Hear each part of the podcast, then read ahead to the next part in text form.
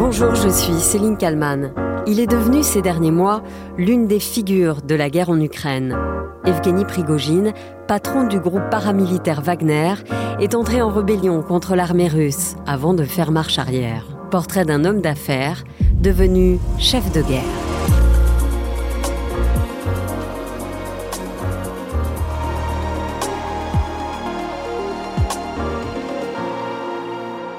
Le mal que portent les dirigeants militaires du pays doit cesser. Ils négligent la vie des soldats. Ils ont oublié le mot justice et nous le rendrons. Par conséquent, tous ceux qui ont détruit nos gars aujourd'hui, ceux qui ont détruit des dizaines, des dizaines de milliers de vies de soldats russes, seront punis. Nous sommes 25 000 et nous allons comprendre pourquoi le chaos se produit dans le pays. La voix que vous venez d'entendre est celle d'Evgeny Prigogine. Vendredi 23 juin, le chef de la milice Wagner appelle à la mutinerie. Pour la première fois, celui que l'on surnomme le cuisinier de Poutine, je vous expliquerai pourquoi plus tard, pour la première fois donc, il affirme que l'armée russe a bombardé les troupes de Wagner, entraînant de nombreuses victimes dans ses rangs. Le chef de ces milliers de mercenaires appelle donc à un soulèvement. Aussitôt, le Kremlin décide d'ouvrir une enquête pour appel à la mutinerie. Vladimir Poutine prend même la parole le samedi 24 juin au matin. Il dénonce cet acte de rébellion. Nous nous défendrons de la trahison interne. Là, nous avons été confrontés à une trahison, une réelle trahison. Les ambitions personnelles ont amené à une trahison par rapport à son pays et à son peuple. Leur nom et leur gloire a été trahi par ceux qui cherchent maintenant à organiser euh, un coup d'État. Moscou se prépare alors à une guerre civile. Il n'y a plus personne dans les rues, qui sont quadrillées par des barrages de camions. Prigogine affirme alors que ses troupes sont en route pour la capitale. Nous sommes au QG. Il est 7h30 du matin. Les sites militaires de Rostov sont sous contrôle, y compris l'aérodrome. Et puis coup de théâtre. Les troupes de Wagner font finalement demi-tour samedi 24 juin. En 24 heures, nous sommes arrivés à moins de 200 km de Moscou sans verser une seule goutte de sang de nos soldats. Maintenant, il y a toujours la possibilité que du sang soit versé. Et comprenant toute la responsabilité de faire verser le sang russe d'un côté, nos colonnes font demi-tour et nous retournons dans nos bases conformément au plan. Contrairement à ce qui avait été annoncé plus tôt, Prigogine, le chef du groupe paramilitaire, reste visé par une enquête pénale. L'une des infos de la matinée, euh, c'est que le chef du groupe paramilitaire, Evgeny Prigogine, est toujours visé par une enquête pénale pour sa rébellion avortée. Evgeny Prigogine, qui vient de sortir de son silence ce lundi 26 juin, en fin de journée. Dans un enregistrement audio d'une dizaine de minutes, Prigogine ne dit pas où il se trouve, mais il se défend. Il affirme que l'objectif de la révolte était de sauver Wagner, pas de renverser le pouvoir russe. Il déclare aussi que l'avancée de ces mercenaires vers Moscou a révélé de graves problèmes de sécurité en Russie. Evgeny Prigogine naît le 1er juin 1961 à Leningrad, l'actuel Saint-Pétersbourg. Ce paramilitaire de 62 ans, au crâne rasé et au regard très dur, s'était jusqu'ici bien gardé de s'en prendre directement à Vladimir Poutine, car les deux hommes ont été très proches. Mais revenons d'abord à l'enfance de Prigogine. Son père meurt lorsqu'il est très jeune. C'est sa mère qui l'élève seule le garçon pratique le ski de fond avec l'objectif d'entamer une carrière professionnelle. Mais son niveau est insuffisant. En 1980, il écope de plus de 10 ans de prison pour vol, pillage, incitation de mineurs à la prostitution et agression. Qu'a-t-il vécu pendant toutes ces années? Personne ne le sait vraiment, mais il lui manque une phalange à un doigt, sans doute une punition après avoir désobéi une punition qu'il va appliquer plus tard à l'encontre de ceux qui ne l'écouteront pas.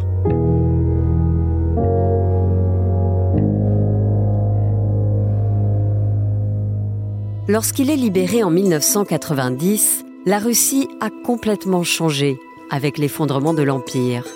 L'URSS agonise, Prigogine, lui, va en profiter Il se lance alors dans le commerce de hot dog dans les rues de Saint-Pétersbourg.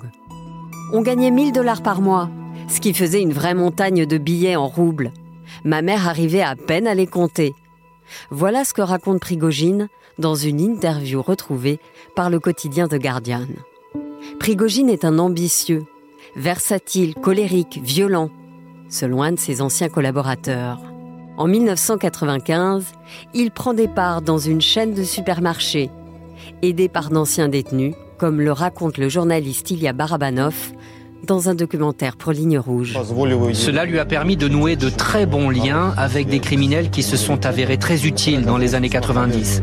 Après la dissolution de l'Union soviétique, quand la pègre a joué un rôle important dans la vie de la société, surtout à Saint-Pétersbourg. Les années 90 sont marquées par le pouvoir des criminels à Saint-Pétersbourg. Prigogine vise plus haut. Il dirige un restaurant de luxe toute la ville se presse pour voir et être vu. Certaines sources racontent que c'est là qu'il va rencontrer un certain Vladimir Poutine, alors employé de la mairie. En l'an 2000, quand Vladimir Poutine accède au pouvoir, il demande à son ami Prigogine de recevoir comme il se doit les chefs d'État étrangers dans son luxueux restaurant. Voilà pourquoi il hérite de ce surnom, le cuisinier de Poutine. Prigogine s'enrichit et accumule des millions de dollars, mais aussi des contrats d'État sulfureux. Le journaliste Denis Korotov dans le documentaire de Ligne Rouge. À compter de 2009, Prigogine commence à décrocher des contrats importants. Et ça atteindra des sommets deux ans plus tard. L'argent se mettra à couler à flot. C'est là qu'il décroche les contrats pour fournir en alimentation tout le secteur scolaire de Moscou. Et Moscou est loin d'être une petite ville. Ce marché représente des sommes colossales. Prigogine est très fortuné. Propriété luxueuse, jet privé, yacht, hélicoptère. L'homme va alors se rendre indispensable auprès de Poutine. En 2014, Prigogine crée Wagner, une milice paramilitaire tout à fait légale en Russie. Denis Korotov, dans Ligne Rouge. Les bataillons armés ont commencé à être formés à partir de mai-juin 2014 dans la région de Krasnodar, près des camps d'entraînement des forces spéciales russes, non loin du village de Molkino. C'est sûr que c'était là aussi une idée de Prigogine. Une idée qui, évidemment, avait reçu l'approbation du Kremlin. Ce groupe, composé d'anciens combattants des forces armées russes, d'anciens prisonniers, va aussi être actif dans d'autres pays, en Libye, en Syrie, au Soudan ou encore en République centrafricaine. Pendant longtemps, Prigogine va nier en bloc être à l'origine de Wagner. Et puis, en septembre 2022, il apparaît dans une vidéo au sein d'une prison. C'est là qu'il va recruter ses hommes. Il y a deux personnes qui peuvent vous sortir de cette prison, Allah et Dieu. Mais ce sera dans un cercueil. Moi, je vous sortirai d'ici vivant. Un journaliste interrogé par Ligne Rouge raconte que Prigogine connaît très bien la mentalité des détenus la plupart d'entre eux sont conscients qu'ils n'ont plus d'avenir dans la société, car encore plusieurs dizaines d'années à purger derrière les barreaux. Et voilà que débarque un homme qui leur dit ⁇ Je vais vous emmener avec moi ⁇ Là-bas, il y aura de l'argent, la liberté, des médailles, des récompenses, un effacement total de vos crimes passés. Vous serez gracié et toutes les inculpations contre vous seront effacées. Officiellement fondateur de Wagner, Evgeny Prigogine devient l'un des protagonistes du conflit russo-ukrainien, avec 40 à 50 000 hommes déployés. Prigogine, qui a tenté un coup d'État contre Poutine, avant finalement de se rétracter, reste aujourd'hui visé par une enquête pénale pour sa rébellion avortée. Bonjour Varinel. Bonjour. Vous êtes euh, chercheuse associée à la Fondation pour la recherche stratégique. Vous avez publié euh, des travaux de recherche sur la dissuasion nucléaire et vous avez beaucoup publié également sur le groupe Wagner. Euh, on va revenir un petit peu en arrière. vendredi matin, Evgeny Prigogine publie une vidéo et ça va faire en quelque sorte basculer le, mouvement, ce qui se passe en tout cas dans le conflit entre la Russie et l'Ukraine. Ah oui, je dirais plus que basculer, c'est-à-dire que non seulement en Ukraine, mais aussi euh, le regard que l'Occident pose sur euh, les rapports de force sur le front ukrainien, puisque vous savez que Wagner était une force présente sur les différents territoires, notamment Bakhmut, qu'il a, qu'il a quitté depuis début juin.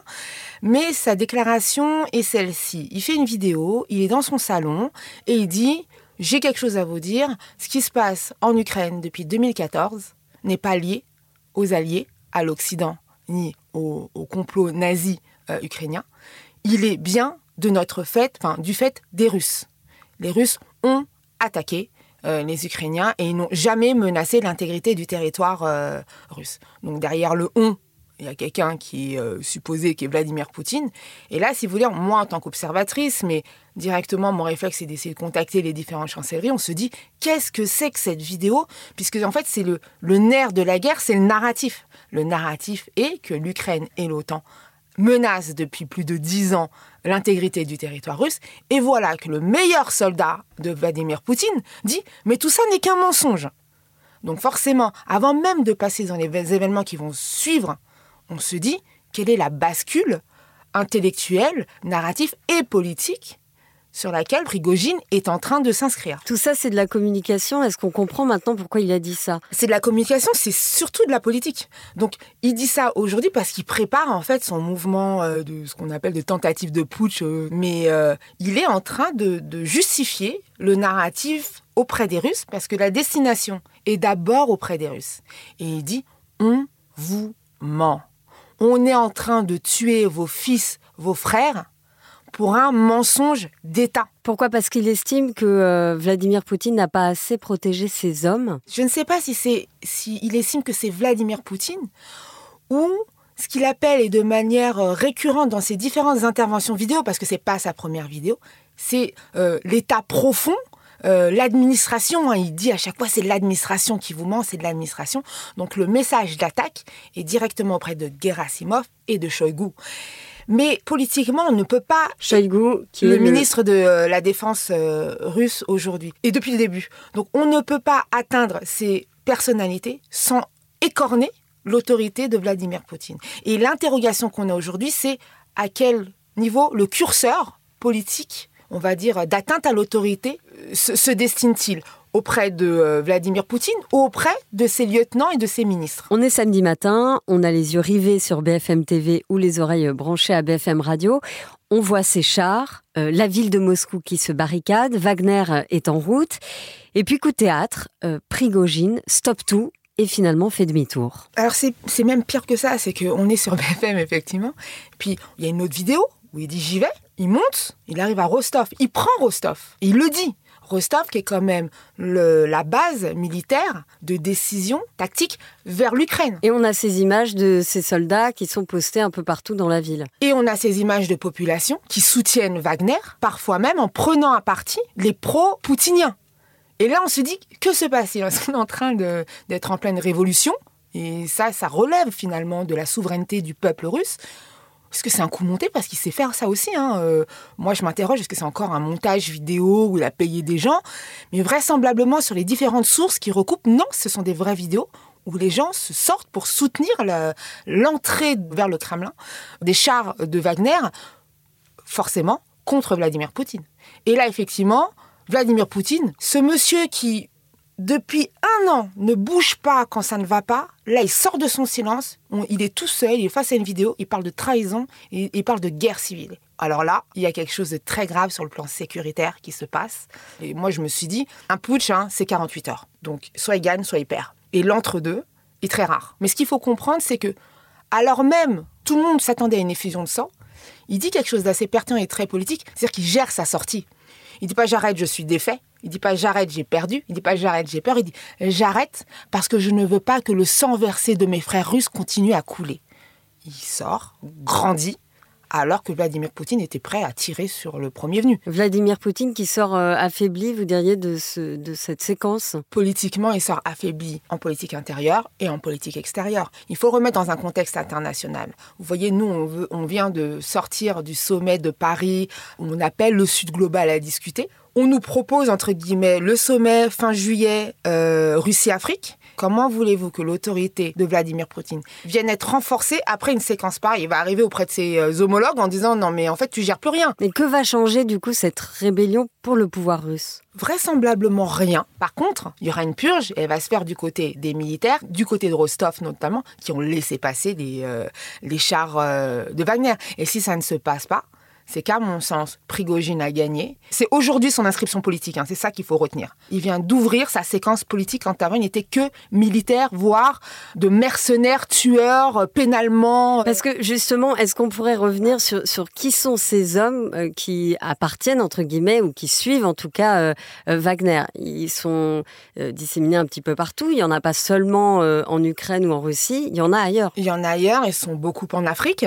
Le mot est un peu fort, mais l'intelligentsia de Wagner, ce sont des, personnes qui sont portées par euh, une idéologie nazie, anti-occidentale, mais qu'aujourd'hui reconnaissent quelque chose. Et c'est ça qui est déstabilisant. C'est fondamentalement le narratif de départ de la guerre en Ukraine. Quand il dit que c'est un mensonge d'État et qu'on n'a jamais, que les Ukrainiens ni les, ni les forces de l'OTAN n'ont menacé l'intégrité du territoire russe depuis euh, dix ans et que 2014 est une affaire russe d'invasion sur le territoire ukrainien, ça pose des questions de finalement quelle est la ligne politique de Prigogine? Ces hommes Wagner, ils les trouvent où et, qui sont-ils vraiment? Alors, euh, ce qui est certain, c'est que ce sont pour la plupart hein, des anciens prisonniers.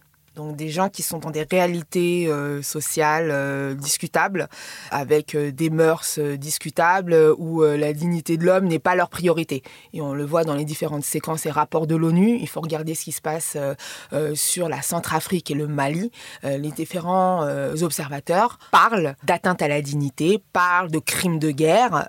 certains parlent même de génocide. Ce sont donc des hommes qui sont recrutés à l'intérieur des prisons? C'est ça. Et d'autres à la sortie de prison.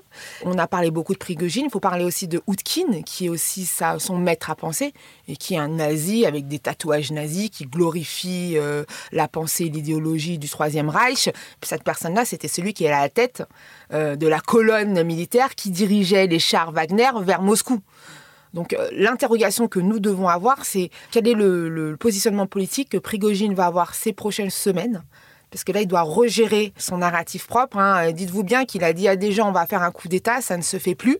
Donc euh, il faut comprendre qu'en tant que chef armé, il faut rassurer ses troupes expliquer ce qui se passe.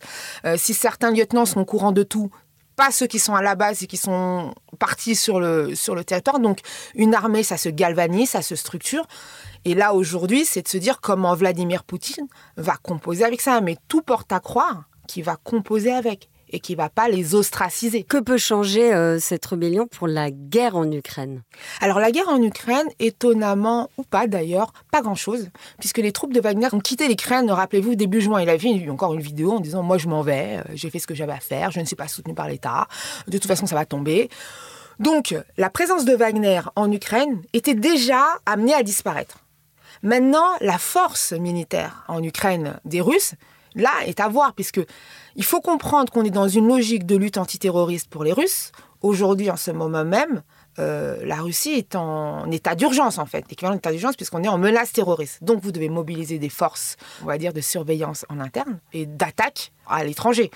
Ça fait beaucoup d'hommes, Rappelez-vous les séquences de mobilisation de septembre qui n'ont pas eu les effets escomptés. Pour défendre un pays, il faut des hommes et pour l'attaquer aussi. Et il semblerait qu'il y a plus de velléité à attaquer la Russie par les Russes que défendre la Russie par les Russes.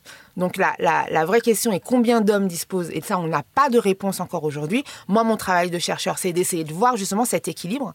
Et on en, on en saura vraiment plus d'ici la rentrée. Je vous remercie beaucoup, Lova Rinel, d'avoir répondu à mes questions pour le titre à la une. Merci à Sophie Perwaguet pour le montage de cet épisode et je vous invite à regarder euh, Prigogine, le mercenaire de Poutine, un document ligne rouge à retrouver euh, sur euh, RMC BFM Play. Je vous donne rendez-vous demain pour un nouveau titre à la une. N'oubliez pas que vous pouvez vous abonner au titre à la une pour ne rater aucun épisode. À demain!